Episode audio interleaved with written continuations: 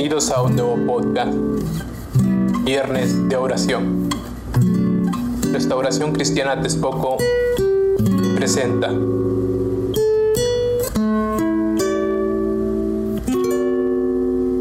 Gracias por acompañarnos a otro Viernes de Oración.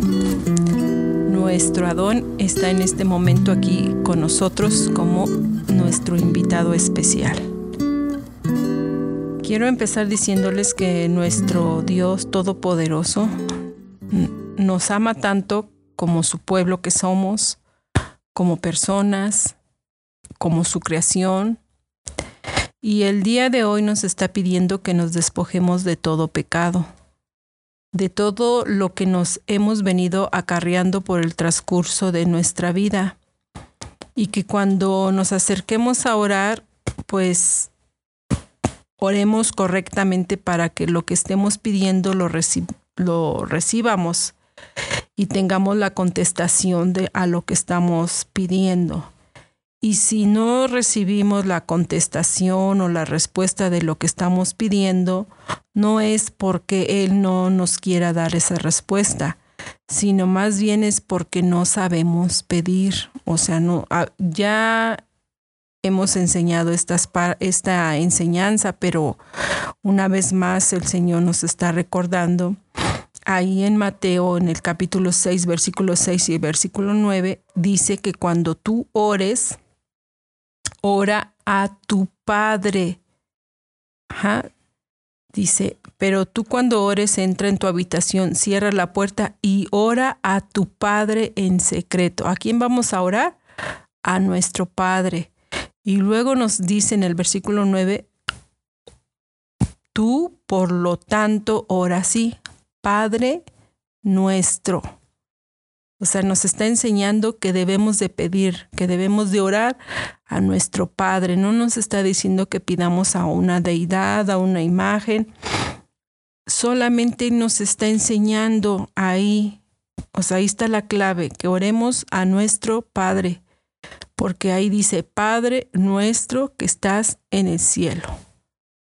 Santo sea tu nombre. Entonces lo estamos glorificando también. Por eso es que a veces no recibimos las contestaciones porque no sabemos orar. Ahora, también Él nos está diciendo que nos debemos de despojar de todo pecado.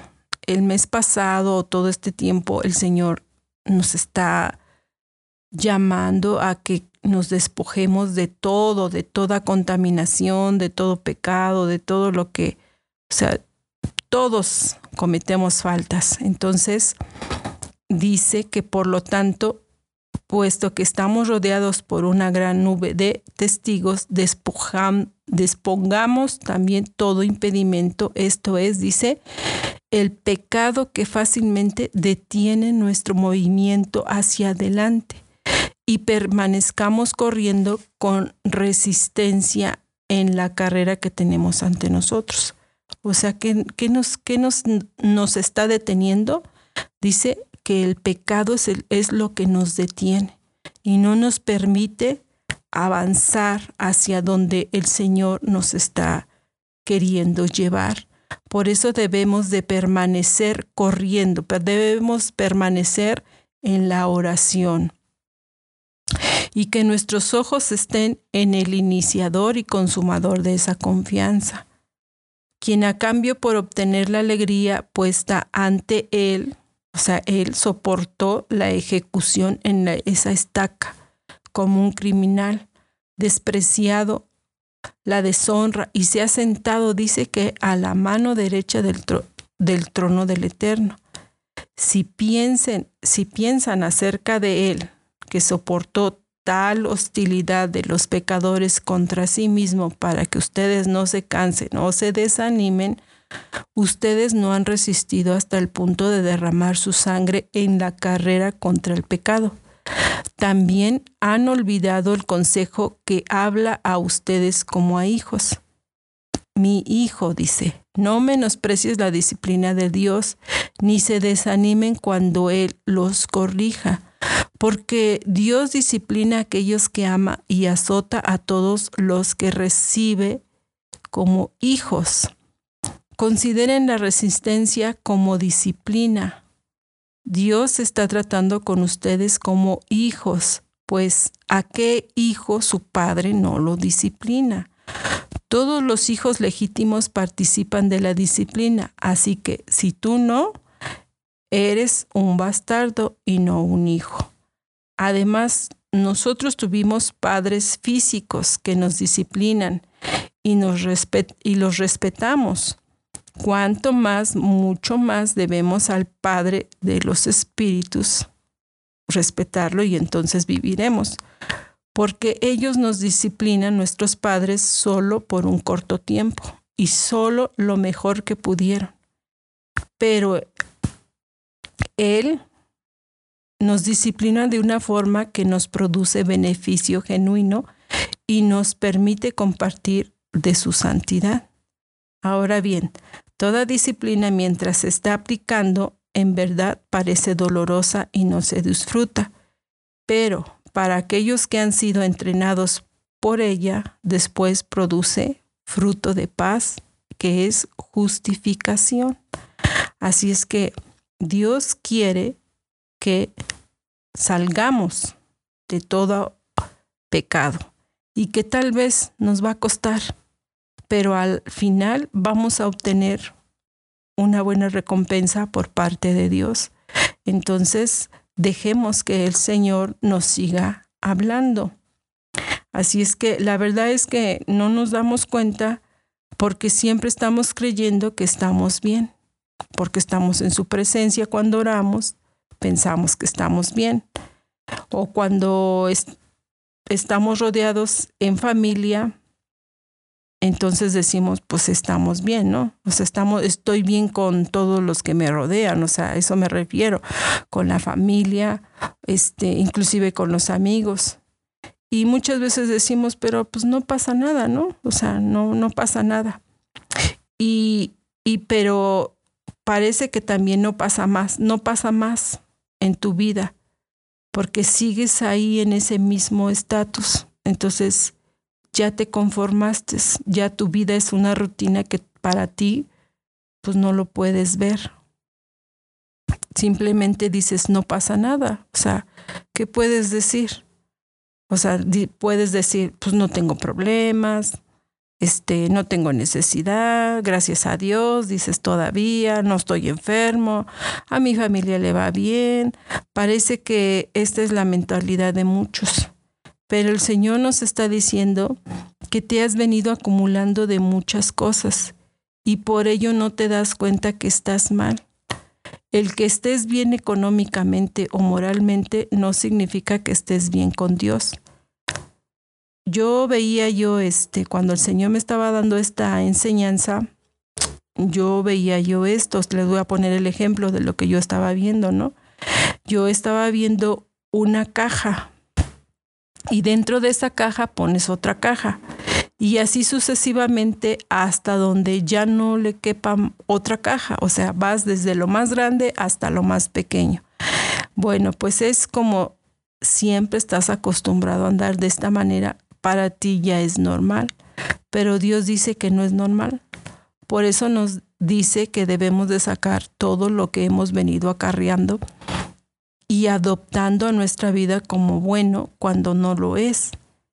Dice el Señor, o sea que ninguno hay justo, todos somos pecadores. Entonces, esta caja es algo así como que, como les dije, tienen la caja grande y cada vez dentro de esa caja vas metiendo otra más chica, más chica, más chica, hasta donde ya no cabe nada. Entonces pareciera que somos esa caja y tú siempre caminas en esa forma, ya te acostumbraste a, tener todas esas pequeñas cajitas que ya son parte de tu vida y ya no te das cuenta de lo que, lo que hay o lo que has venido trayendo y entonces ya no puedes diferenciar porque ya es parte de tu vida. Por eso dices, pues no pasa nada, o sea, ¿qué puede pasar?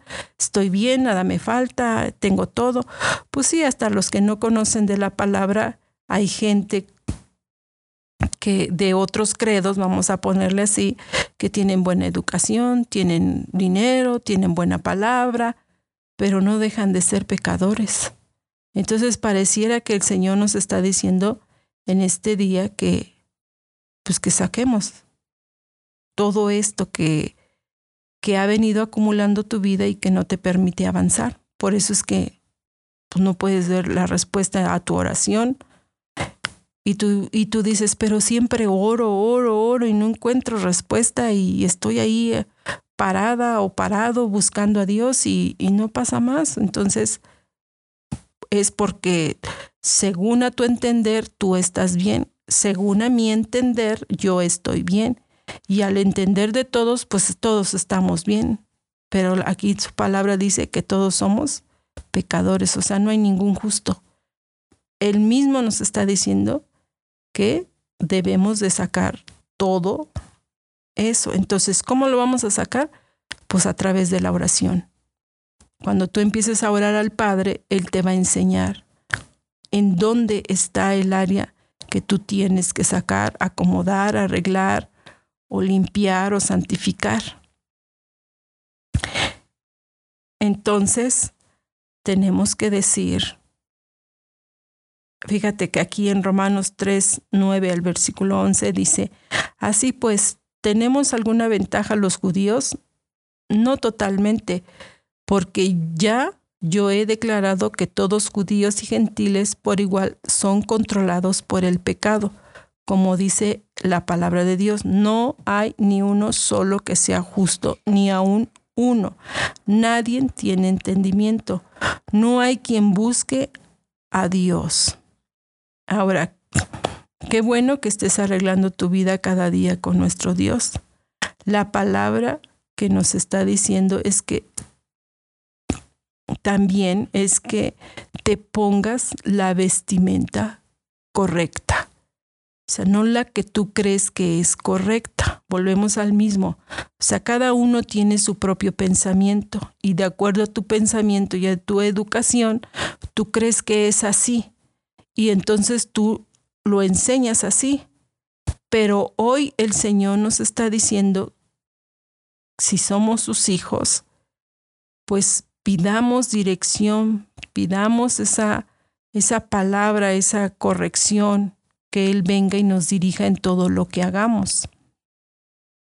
Porque muchas veces también ahora que nos está diciendo que te pongas tu vestimenta correcta es porque a veces, por ejemplo, en tu casa saben que tú eres cristiano, ¿no? Creyente, temeroso de Dios. Pero cuando tú sales a trabajar o, o cuando andas con tus amigos o donde te encuentres, ni siquiera saben que conoces de la palabra. Posiblemente te verán como una buena persona, educada, fina, responsable, pero pues nada más, pero esto no es por... Esto no significa que estamos reflejando lo que Dios hace en nuestra vida, porque si no hablamos, no testificamos, o sea, no, no, no pasa. Ahora sí dirían otra vez lo mismo, no pasa nada. Entonces, no reflejamos lo que decimos que somos delante de Dios.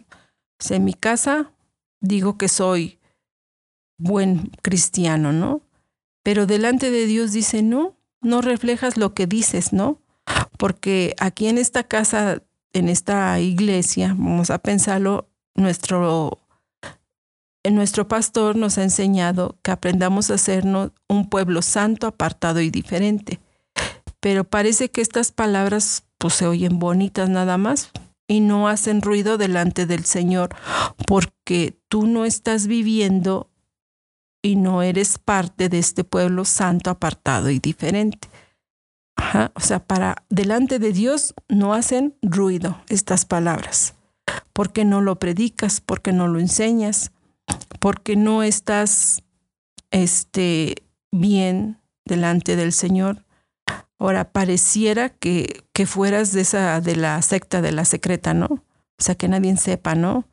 Este, que voy a la iglesia, que nadie sepa que yo oro, o que tengo un ministerio, o que yo enseño, que yo predico. O sea, nadie te conoce más que un X, Y y Z, buen señor, buena señora, con buena educación, buena palabra y nada más. Entonces, como buenos amigos, pero no, no te has puesto a enseñarles cómo debe de ser. Entonces, si nosotros, dice el Señor, que somos luz, pues aprendamos a ser esa luz. Dice, porque ustedes son la luz del mundo. Un pueblo asentado sobre un monte no se puede encender. Igualmente, cuando la gente enciende una lámpara, no la cubren con un tazón, sino la ponen sobre el candelero para que alumbre a todos en la casa. Asimismo dice, dejen que su luz alumbre delante de la gente, de manera que puedan ver las buenas obras que hacen y alaben a su Padre que está en el cielo. Ahora, todos tenemos este dicho popular, ¿no? Candil de la calle, oscuridad de su casa. Y eso se dice cuando una persona es amable, alegre, dispuesto a ayudar con todos menos con su propia familia. Y eso no es algo extraño, sino al contrario es algo muy común y lastimosamente aún dentro de las familias cristianas. El texto que hemos leído, el anterior que les que leí, lo encontramos en Mateo 5 del 14 al 16. Esto nos deja claro que nosotros tenemos que ser luz, tenemos que reflejar la luz del amor de Dios en nuestra vida. De hecho, la palabra de Dios nos dice que la amabilidad y las buenas obras tienen que ser la tarjeta de presentación de los hijos de Dios. Dice ahí en Filipenses 4:5, permitan que todos vean cuán razonables y amables son ustedes, porque Dios está cerca. Pero también la palabra de Dios nos deja claro dónde debe ser el primer lugar, donde nuestra luz debe ser vista. En primer lugar, donde nuestra luz tiene que, que iluminar la vida de nuestros prójimos, o sea, nuestra casa. O sea, otra vez nos vuelve a decir allí en Mateo 5:15, igualmente, cuando la gente enciende una lámpara, dice que no la cubre con un tazón, sino la pone sobre el candelero por, para que alumbre a todos en la casa tenemos que tener claro que no se trata de ser tinieblas en la calle y solamente luz en la casa. No se trata de tener buenas actitudes solamente con nuestra familia. Ser cristiano significa tener buenas actitudes con todas las personas comenzando en nuestro hogar. Muchas familias cristianas aparentan ser familias felices, aparentan ser familias espirituales, aparentan ser familias unidas y sólidas, pero tenemos que comprender que las apariencias nos pueden engañar, pero engañamos a los hombres y no a nuestro Dios. Tenemos que tener una fe verdadera. Fíjense aquí en 2 de Timoteo 1:5 dice, "Recuerdo tu sincera confianza, la misma confianza que tuvieron primero tu abuela Lois y tu madre Unice, y estoy convencido que tú también tienes esta confianza." Así es que debemos de tener una verdadera fe, al igual que un verdadero amor. Ahí en Romanos 12:9 dice, no permitas que el amor sea una simple apariencia externa. Retírate de lo que es malvado y sujétate a lo que es bueno. O sea, que tu amor sea verdadero dentro y fuera de tu hogar. Es triste que nuestros hijos nos escuchen alabando a Dios, nos vean orando en la iglesia, nos escuchen hablando lindas palabras en la iglesia o en nuestra casa.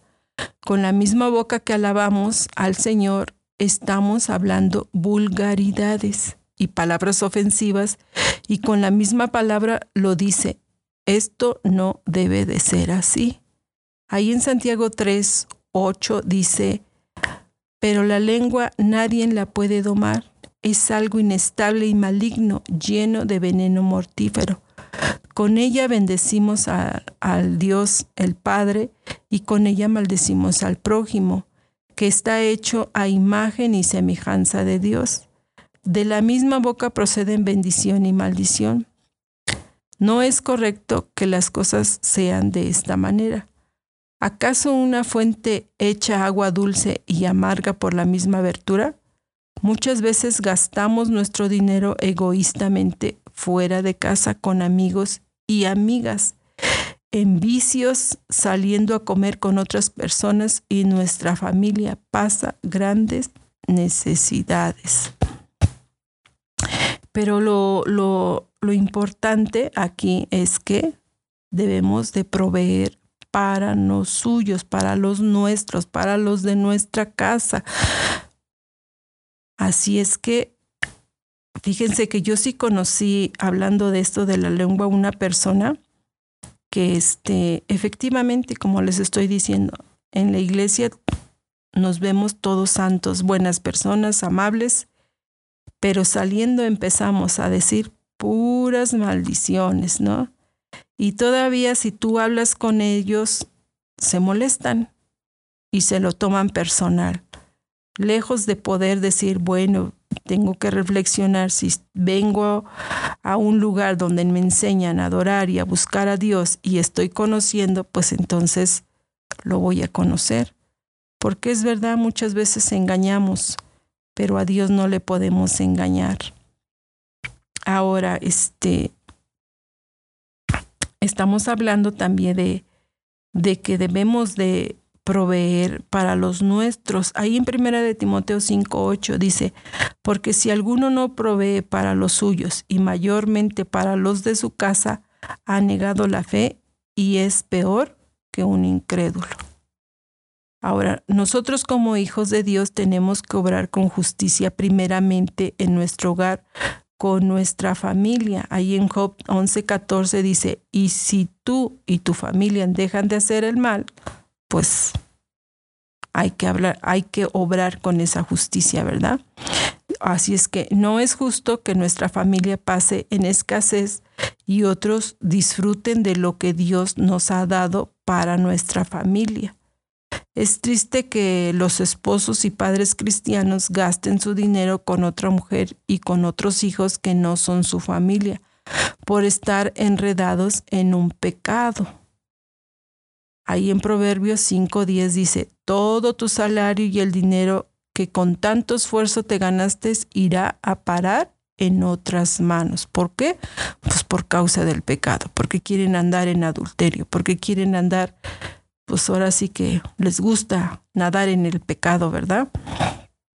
No es justo también que los hijos aún viven, que aún viven con sus padres, pero que ya también tienen un empleo, también no puedan ayudar en la casa.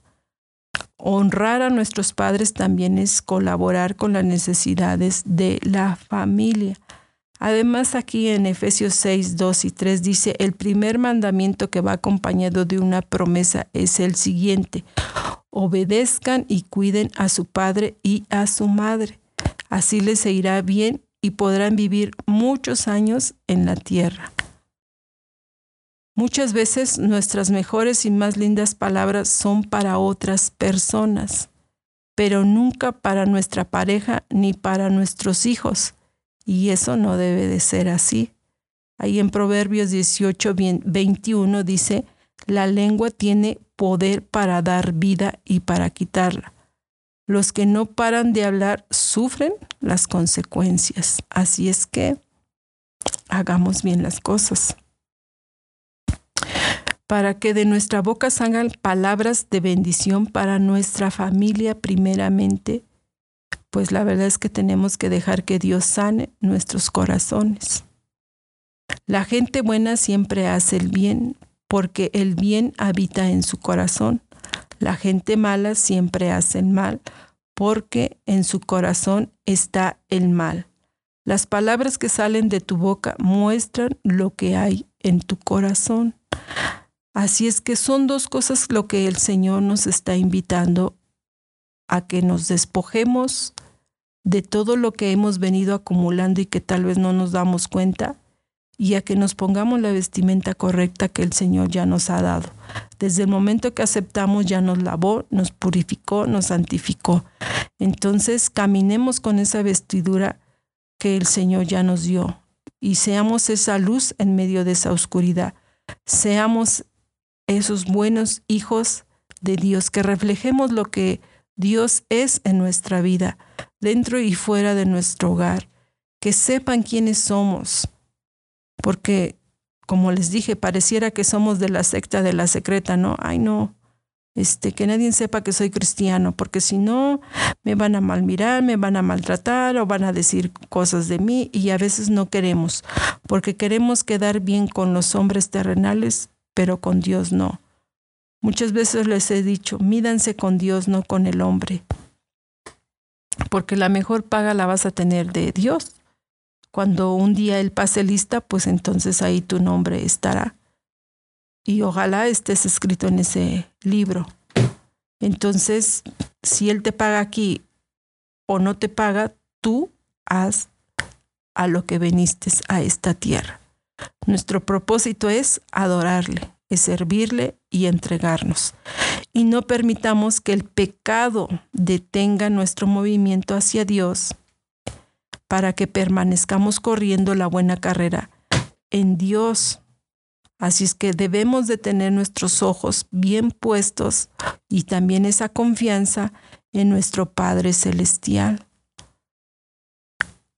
Y saquemos, pidámosles, Padre, digámosle, ayúdame, ayúdame a salir de ese confort, de esa vida rutinaria que para mí es normal porque como les dije, Dios dice, sí, no te, no te falta nada, tienes comodidad, pero no significa que yo esté contigo. Como otra, en otras ocasiones les he dicho, ¿no? El diablo cree y tiembla y se arrodilla delante de Dios, pero no deja de ser diablo. Entonces pareciera que la gente no entiende o no, no, no, no sé qué tiene, ¿no? porque no puede diferenciar esa parte que cuando tú entras y de veras oras, clamas a Dios, pues le vas a servir de una manera diferente. O sea, el carácter que has venido teniendo pasivo se cambia porque Dios hace cosas maravillosas y entonces vas a salir porque Dios te va a utilizar tú mismo, tú misma vas a saber que hay algo que te está motivando a, a testificar, a enseñar, a ayudar.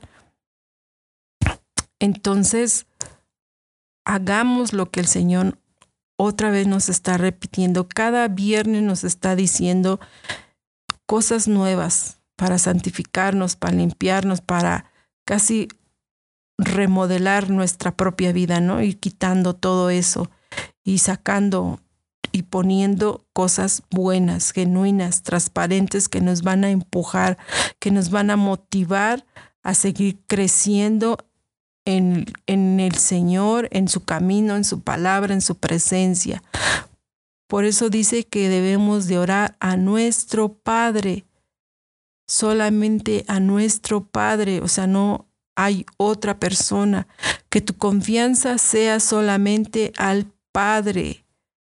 ¿sí? No es un Dios con tres cabezas, Padre, Hijo y Espíritu Santo. No, dice, ora a tu Padre, a tu Padre que está en el cielo. Dice que es santo, o sea, lo tenemos que adorar, le tenemos que dar alabanza también, no nada más ser toscos y entrar y empezar a pedir y a pedir y a pedir y pues de tanto pedir nunca escuchaste lo que Dios te iba a decir y terminaste de pedir y dijiste, bueno, ya terminé, ya me voy y me levanté de orar o de pedir y adiós, bye.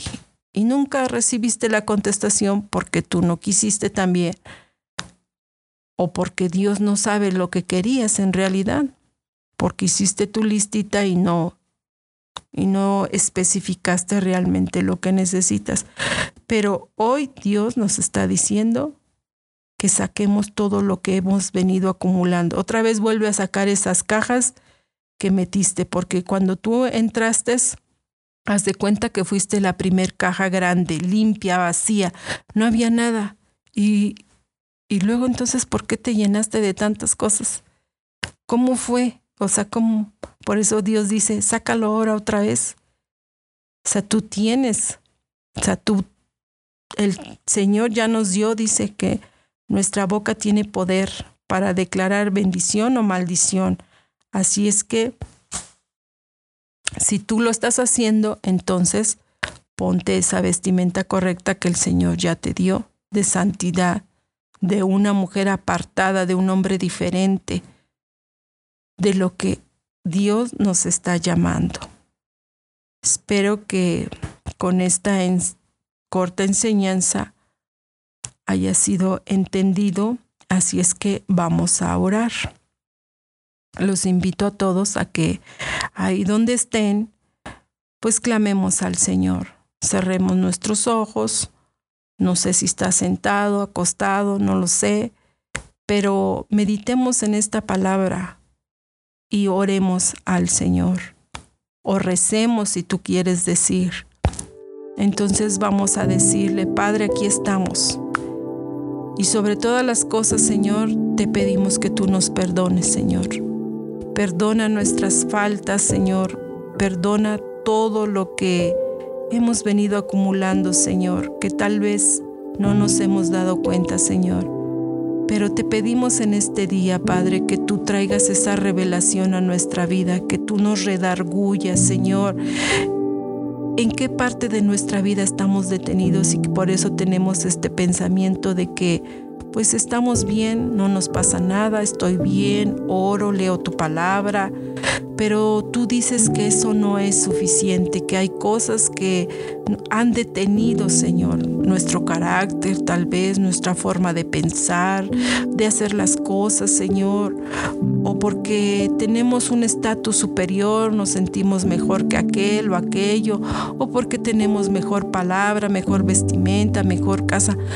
No lo sé, Señor. Cual sea la situación de cada uno de mis hermanos, tú traes ese redarguir, tú traes ese pensamiento, que tu mente venga a la mente de cada uno de los que nos escuchan y tú les redargullas, tú les enseñes, les instruyes en dónde está esa parte, por qué te quedaste ahí atorada, por qué si en un principio conociste, si te enamoraste, y pareciera que ese amor se apagó o eso que te motivaba a buscarlo se quedó, se enfrió. O sea, tal vez esa parte tú nunca la, nunca quisiste preguntar y te conformaste a caminar y a, llevar esa misma vida que todos los días llevas.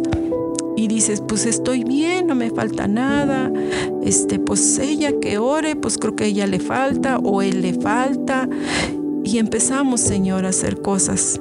Empezamos a señalar, empezamos a decir muchas tonterías, Señor. Perdónanos, Padre, si esta es la situación que en la que a veces nos ponemos, Padre, y no nos damos cuenta, Señor, porque pensamos, Señor, que todos estamos bien delante de ti. Hasta yo creo que estoy bien, Señor, con enseñar esta enseñanza, porque digo que tú me, me dijiste, Señor, Aun si no fuera así, Padre, también te pido que me perdones, Padre, si no estoy enseñando correctamente, Padre Celestial, porque tu palabra, Señor, nos está diciendo que no hay ni un justo, Señor.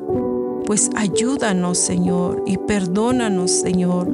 Queremos estar en tu presencia, Padre, y no permitas que el pecado nos distraiga, nos detenga del camino de lo que tú nos has mandado a traer, Padre. Quita todo pecado, quita toda distracción, quita todo lo que contamina nuestra vida, Padre. Y ayúdanos, Señor, porque si tú nos estás llamando cada día a vivir en santidad, a vivir en, en esa comunión contigo, Padre, Ayúdanos, Señor, ayúdanos a orar, clamar a ti, Padre eterno. Tú eres el único que conoce todas las áreas de nuestra vida y sabes lo que estamos necesitando, Señor. Y permite, Padre, que no sea nada más de palabra que tengamos el título de cristiano o temerosos de Dios o que conocedores de tu Torah, Señor. No, Padre, sino que también sea de hecho, Señor que sea de verdad, Señor. Ayúdanos, Señor, a vivir esa vida sin fingimiento, sin hipocresía, Señor, y que no estemos engañados, Señor, porque nos engañamos a nosotros mismos, Señor, llevando una vida doble tal vez, Señor, como en este estudio, Señor, que acabamos de ver, Señor, que hay familias que viven de apariencias, que están muy bien, Señor. Y la verdad es que están sufriendo, están padeciendo, Señor. Tal vez hay mujeres solas, desesperadas, Señor, o amargadas, oh Señor, o o atribuladas, Padre, o están acongojadas, Señor, o están pasando alguna situación y no saben cómo salir, Padre. Ayúdalas a que reconozcan que el único que nos puede ayudar eres tú, Padre. Ayúdanos, Señor. Ayuda a todas aquellas y aquellos que clamen en este día, Señor, y que todos estemos delante de ti, Padre, porque nos queremos, Señor, arreglar contigo. Queremos estar bien contigo, tener esa buena comunicación, ese buen diálogo, Padre, que no haya ningún impedimento, Padre, que podamos estar en esa presencia tuya, Señor. Así es que yo te pido, Padre, que tú escuches la oración de cada uno de los que en este momento, Señor, están orando, están pidiendo delante de ti, Señor. Yo te los presento, Padre Santo. Tú los conoces, Señor. Tú toma nota de cada cada, de cada uno de sus peticiones, Padre Celestial. Así es que aquí está un pueblo, Señor, que quiere agradarte, que en verdad quiere ser apartado, que en verdad quiere vivir en santidad y que en verdad quiere ser diferente, Señor. Porque estamos pidiendo de tu dirección, de tu gracia, de tu sabiduría, Señor que todo lo que hagamos sea dentro de tu voluntad, Padre. Así es que yo te pongo a todos aquellos que están escuchando y que quieren en verdad, Señor, y tienen esa convicción, esa fe, esa emuna de que tú vas a hacer las cosas, Señor. Gracias, Padre. Gracias, Señor, también por los que han estado ayunando, Señor, porque están oyendo tu voz, Señor, porque quieren arreglar sus vidas delante de ti, Padre. Gracias, Padre Celestial, porque tú nos estás diciendo qué vestimenta queremos usar, la pasada o la que tú ya nos has dado, una nueva en santidad, porque tú ya nos has lavado, nos has limpiado, Señor, de toda maldad, y tú ya no quieres, Padre, que acarreemos que sigamos ahí acaparando, ser acaparadores de maldad, Señor, porque tú ya nos lavaste, Señor.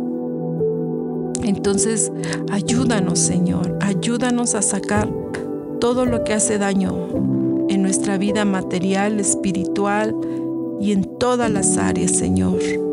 Te lo pedimos en el nombre de tu Hijo amado, Padre porque tú eres el único que hace el milagro, tú eres el único que hace la obra, Señor. Así es que te doy gracias, Señor, por esta enseñanza que tú nos das, Señor, y gracias por los que escuchan, Señor. Gracias por los que son hacedores de tu palabra, Padre. Gracias, Señor, porque tú no nos dejas sin ese alimento espiritual, Padre. Gracias, Señor, porque nos vas guiando, Señor. Cada quien está en su hogar, en el trabajo o van rumbo al trabajo, Señor. No sé en qué momento están escuchando esto, Padre, pero tú de alguna manera nos estás alimentando, nos proteges, nos amas y nos exhortas a seguir adelante y a vivir en esa santidad. Y por eso te doy gracias en el nombre de tu Hijo amado. Gracias por todos los que nos escuchan, gracias por todos aquellos que en verdad le creen a Dios, no a mí, al Señor que hizo los cielos y la tierra. Así es que nos vemos en el próximo viernes y espero que estemos orando ahí en su casa con su familia o si son solos estén ahí clamando porque solos no estamos, no somos desamparados, tenemos a nuestro Padre Celestial. Así es que el Señor les bendiga, el Señor les guarde. Shalom. Bendiciones de parte de Dios. Amén.